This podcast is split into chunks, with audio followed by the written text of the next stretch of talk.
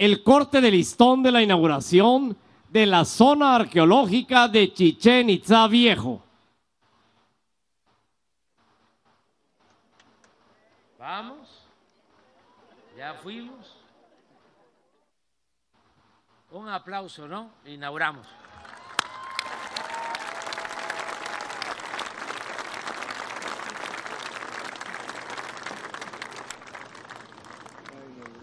Me da mucho gusto estar en Chichen Itza con ustedes. Ofrecemos disculpa por llegar tarde, pero estamos llevando a cabo una labor de supervisión sobre el funcionamiento del tren Maya. Llevamos ya varios años visitando esta importante obra por tierra, sobrevolando todo el tramo, los 1.554 kilómetros, y también ahora ya estamos empezando la supervisión con el uso del tren para que funcione de manera adecuada como fue concebido. Y estamos viendo eh, cómo está la vía, eh, si ya está concluida con todas las especificaciones, eh, deteniéndonos a veces para revisar todo.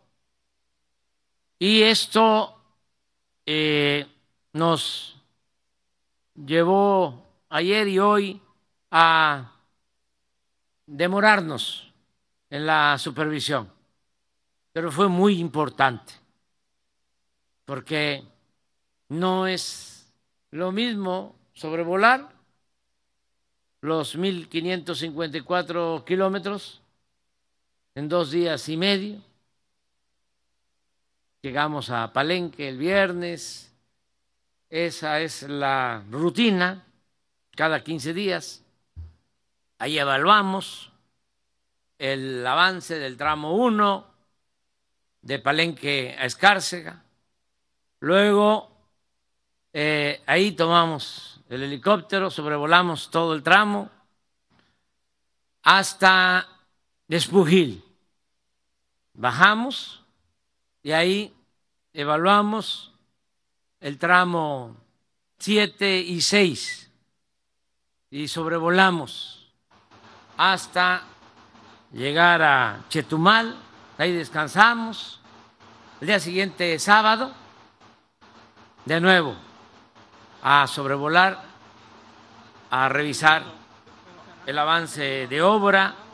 Bajamos en Tulum, porque se está construyendo también nuevo aeropuerto. Ya está saturado el aeropuerto de Cancún. Piensen que llegan 30 millones de turistas a Cancún. Son más de 500 operaciones diarias en el aeropuerto de Cancún. Por eso se tomó la decisión de hacer este nuevo aeropuerto en Tulum, para vincular al tren Maya con este nuevo aeropuerto. Ahí en Tulum evaluamos también el avance del tramo 5, que nos ha costado bastante trabajo y esfuerzo. Pero ya saben ustedes que nosotros no nos rendimos somos perseverantes Y por eso, aún con los obstáculos de todo tipo, avanzamos. Y ahí vamos. Porque en ese tramo, aunque es poca distancia, son 120 kilómetros, hay mucha casticidad, hay ríos subterráneos, hay cenotes, y estamos cuidando eso, lo que no se hacía antes. Ahora, eh, en esos 120 kilómetros, 80 son segundos pisos, viaductos. Vamos arriba eh, para no afectar los mantos acuíferos y también para respetar a la fauna. En toda la obra del tren Maya se están haciendo pasos de fauna como no se habían hecho en toda la historia de nuestro país. Estamos hablando de miles de pasos de fauna en toda la obra. Bueno, luego, un sábado, después de evaluar en Tulum, eh, sobrevolamos el tramo, llegamos a Cancún y ahí evaluamos el tramo 4 de Cancún a Izamal, de Cancún a Mérida. Terminamos la reunión de evaluación porque todo esto lo estamos haciendo en equipo estamos trabajando con todas las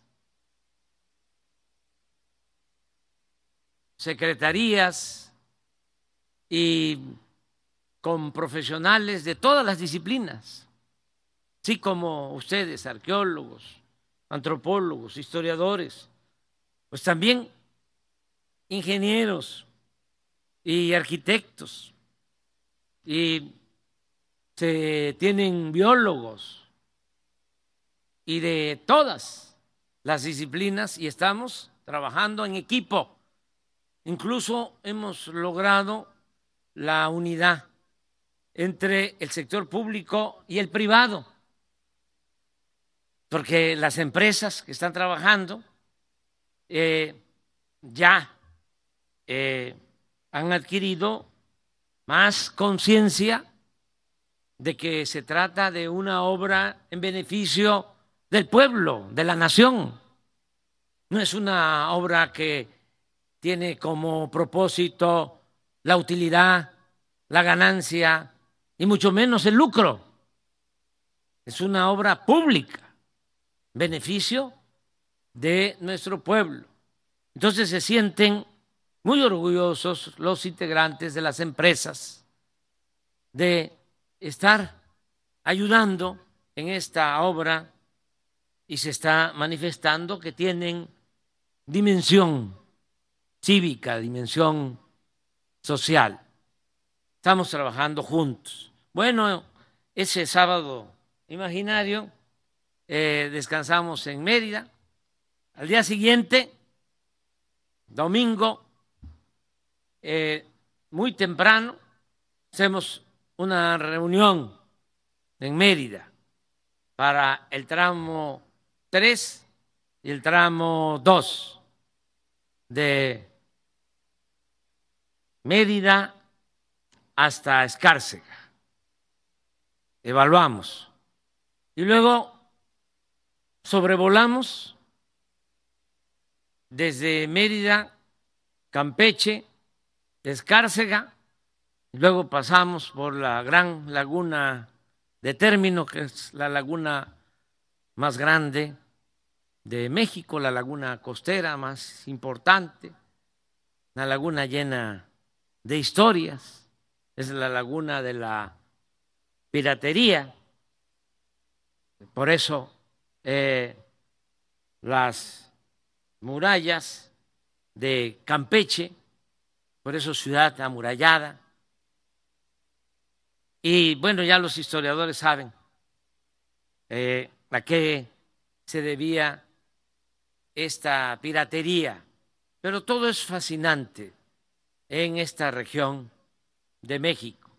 Bueno, ahora, desde ayer, eh, modificamos nuestro procedimiento de supervisión y comenzamos en Campeche ya en el tren y llegamos a Mérida en el tren, ya tarde.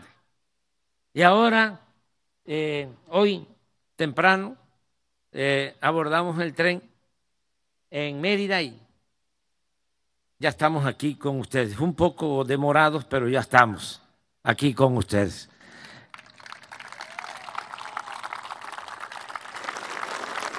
Y vamos a seguir hacia eh, Cancún. Mañana ya eh, en helicóptero vamos a ir a Tulum y a Chetumal y ya nos regresamos a la Ciudad de México. Les explico todo esto porque estamos eh, trabajando de manera eh, coordinada, conjunta, para sacar adelante esta obra, que es fundamental, grandiosa, magna, desde el punto de vista de lo constructivo y de lo presupuestal, no hay una obra así que se esté realizando en el mundo para orgullo de México. En ningún país hay una obra así. Pero no solo es lo constructivo, la importancia de la ingeniería civil, de la ingeniería ferroviaria, el regreso del tren. Imagínense, cuántos años, muchos jóvenes ya no eh, conocieron los trenes de pasajeros, porque tomaron los neoliberales la decisión de privatizar los ferrocarriles que se habían iniciado desde la época del presidente Juárez. 150 años de historia de ferrocarriles en México y acabaron con los ferrocarriles de pasajeros. Y ahora regresan los ferrocarriles y les dan mucho gusto a la gente, más gusto a los de más edad que eh, llegaban hasta Valladolid en tren desde la Ciudad de México, tren del sureste, que se empieza a construir en el gobierno del general Cárdenas, se continúa con el gobierno de Ávila Camacho y lo inaugura el presidente Miguel Alemán, 1950, el ferrocarril del sureste. Entonces, viajamos en ese ferrocarril que eh, se canceló en el gobierno de Cedillo, ya hace tres décadas o quizá más, que no hay tren de pasajeros. Por eso la alegría de la gente. Pero, ¿por qué eh, se construye este tren? Son varias razones, pero quiero exponer cuando menos dos. Una, porque queremos fortalecer nuestro pasado, nuestra identidad cultural. El que no sabe de dónde viene difícilmente va a saber hacia dónde va. Y nosotros tenemos que sentirnos orgullosos de nuestro pasado, porque cuando nos invadieron los europeos, como sucede en todas las invasiones, eh, utilizaron como excusa, como pretexto de que venían a civilizarnos, cuando ya en México habían florecido grandes culturas, grandes civilizaciones, en lo que hoy es nuestro país. Entonces, tenemos que eh, fortalecer ese pasado, nuestra identidad, no solo por la grandeza cultural, artística, que no se tiene, con todo respeto, en otros países del mundo. Estamos hablando de miles de años de civilización. Los europeos llegan hace 500 años. La gran Tenochtitlán se funda hace 700 años. Va a cumplir ahora en el 2025, 700 años. En 200 años, los mexicas eh, logran un desarrollo impresionante, 200 años, desde que llegan a sentarse a lo que hoy es la Ciudad de México, México Tenochtitlan. Bueno, pero antes, eh, Chichén, mucho antes, estamos hablando de hace mil años o 500 años antes de que llegaran los europeos. Pero si eh, vamos a Calakmul, nos vamos a encontrar de que ahí como Chichén Viejo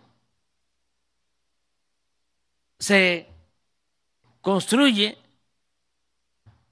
una pirámide, un edificio nuevo, entre comillas, del siglo VI, siglo VII, pero debajo de esa pirámide cubren otra que data de 300 años antes de Cristo y que la conservan y que tiene unos murales bellísimos que, con todo respeto, no los hay en otras partes del mundo. Entonces, eso es lo que tenemos.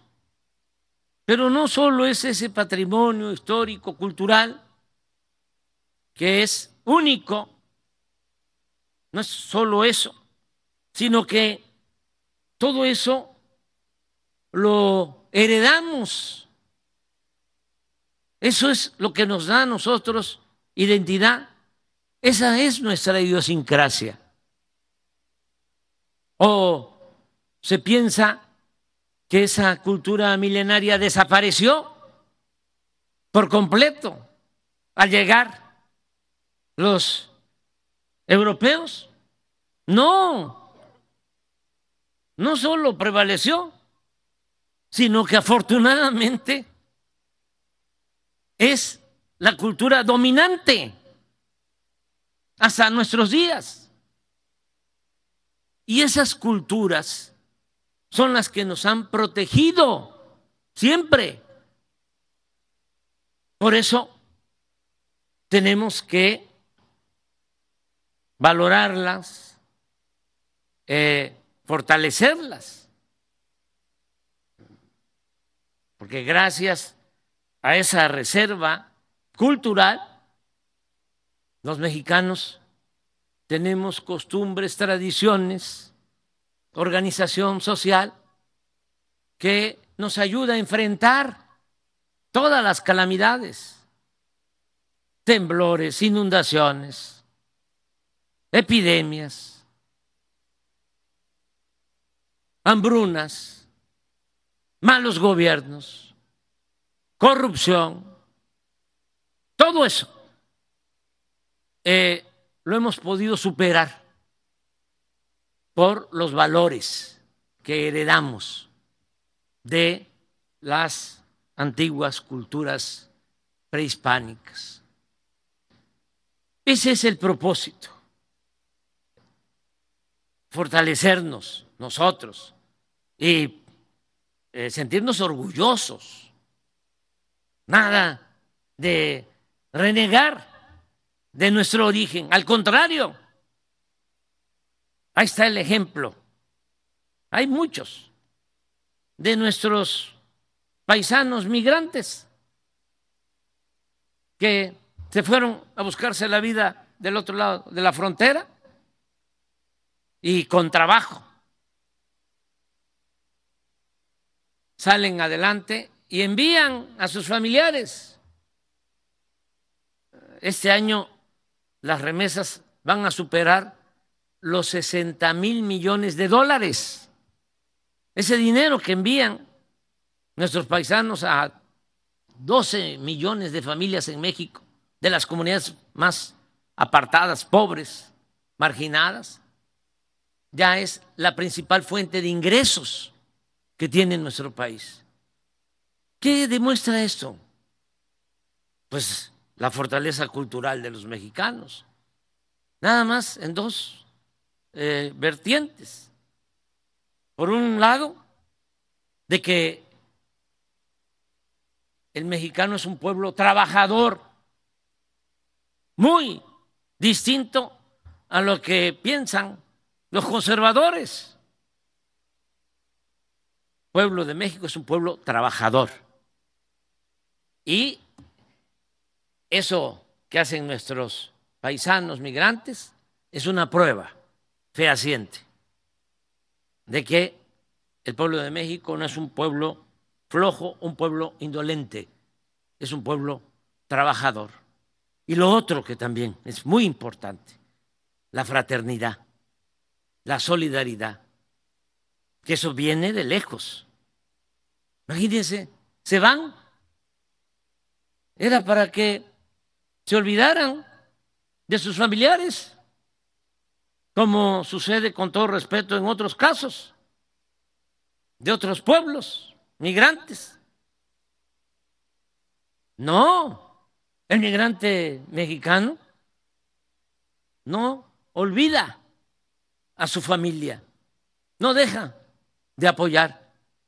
Siempre repito lo que me dijo un migrante cuando le agradecía por lo que hacen en beneficio de sus familias y en beneficio del pueblo y en beneficio de nuestro país. Decía, no olvide, presidente, que nosotros nos fuimos de México, pero México no se ha ido de nosotros. Esa fraternidad, esa solidaridad es única y tiene que ver con esto, con nuestra tradición histórica y cultural. Pero además, eh, tenemos que pensar, como decía el maestro Benítez, gran historiador, Fernando Benítez, escribió mucho y muy bien sobre la historia de México y la historia de los pueblos indígenas. Decía Benítez, no podemos nada más estar haciendo reconocimiento al indígena del pasado, constructor de estas maravillas, y olvidarnos del indígena de nuestro tiempo tenemos que pensar en las comunidades indígenas, tenemos que pensar en los más pobres. Entonces, el tren Maya es eso, es modernidad, pero forjada desde abajo y para todos. Porque, repito, no es una empresa que va a sacar lucro, no. Es que con el tren Maya vamos a lograr que la gente que llega a Cancún, turistas, se puedan internar a Yucatán, y a Campeche, a Chiapas, a Tabasco, y conocer toda la riqueza cultural, arqueológica del mundo maya.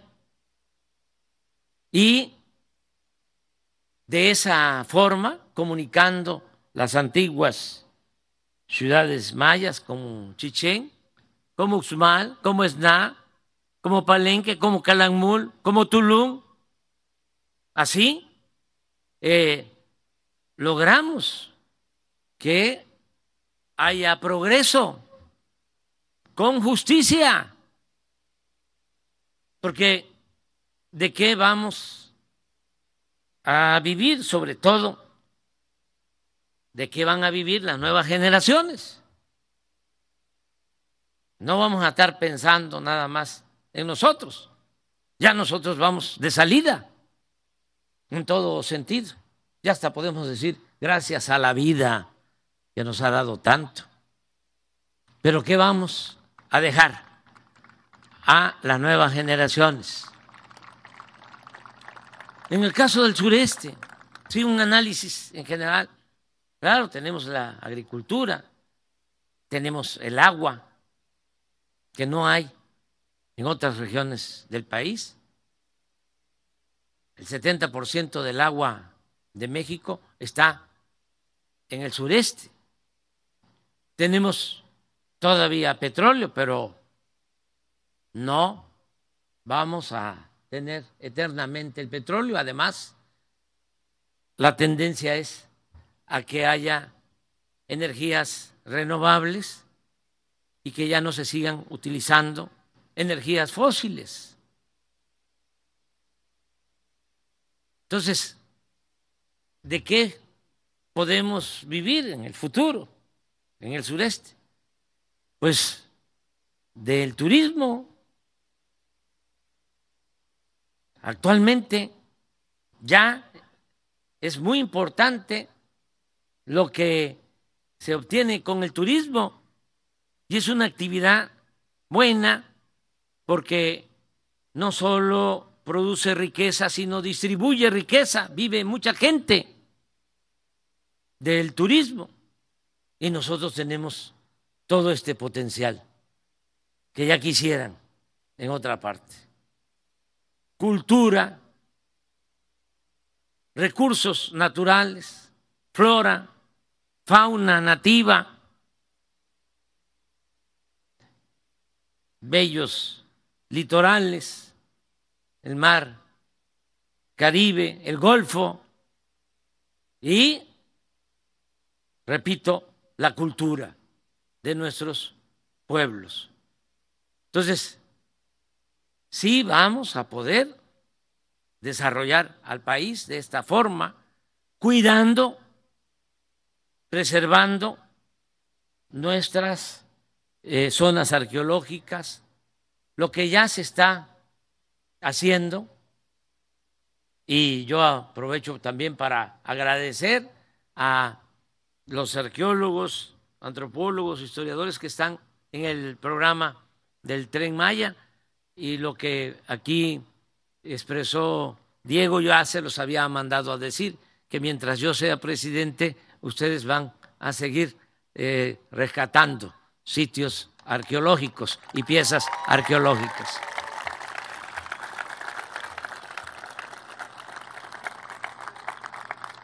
Y tenemos eh, que cuidar mucho la naturaleza. Por eso es muy importante el programa Sembrando Vida. ese programa también. No es que quiera yo presumir, es nada más subrayarlo, puntualizarlo, porque a veces este, no quieren escuchar. Como decía presidente Juárez, hay que hablarles fuerte para que escuchen. Eh, es el programa de reforestación, el Sembrando Vida, más importante del mundo. No tienen un programa así ni en Rusia, ni en China, ni en Estados Unidos. Estamos destinando 16 mil, no, estamos destinando 29 mil millones de pesos. Hay 440 mil sembradores que están cultivando sus tierras, sembrando en sus parcelas, sean pequeños propietarios, ejidatarios, comuneros, más de un millón de hectáreas, mil millones de árboles. Eso se aplica aquí en Yucatán y en Quintana Roo, y en Chiapas y en Tabasco y en Campeche y en todo el país, y lo vamos a seguir promoviendo para fortalecer el medio ambiente. Porque, ¿qué es lo que se ofrece a quien viene a visitarnos? Pues esto, pero también la selva y también la flora, los animales nativos que solo se pueden ver aquí, jaguares y cocodrilos y venados y tepescuintes y armadillos y pavorreales, todo eso es de esta región. Entonces, vamos a seguir eh, apoyando para consolidar este proyecto integral. Es un proyecto que tiene que ver con el turismo, que tiene que ver con la ecología, que tiene que ver con la cultura y que tiene que ver también con la economía. Un dato, en el periodo neoliberal, en el sureste no hubo crecimiento económico en 30 años. No hubo crecimiento ni en Chiapas, ni en Tabasco, ni en Campeche, ni en Yucatán. Solo hubo crecimiento en Quintana Roo, y eso en el norte de Quintana Roo, no en el sur. Cancún, que creció en los últimos 20, 30 años a razón de 10% anual. Pero Yucatán y Tabasco y Chiapas, Campeche, cero crecimiento, incluso decrecimiento, debajo de cero, en todo el periodo neoliberal. Por eso tenemos que agradecerle mucho a los quintanarroenses, nuestros hermanos de Quintana Roo, que eh, le dieron oportunidad de trabajo a mucha gente de Yucatán, de Campeche, de Tabasco, de Chiapas, de Guerrero, del Estado de México, de la Ciudad de México, que se vivió durante mucho tiempo de Cancún. Entonces, ¿qué queremos ahora? Pues potenciar eso y que el que visita Cancún, el que visita Tulum, pues pueda eh, visitar Chichen Itza y Uzmal y Palenque, y para eso es el tren Maya. Pensé que no iba a hablar mucho porque ya era tarde y, como dije, este, eh, se nos pasó el tiempo. Además, ya saben ustedes que yo no hablo de corrido y me llevo más tiempo, pero bueno, ya terminé.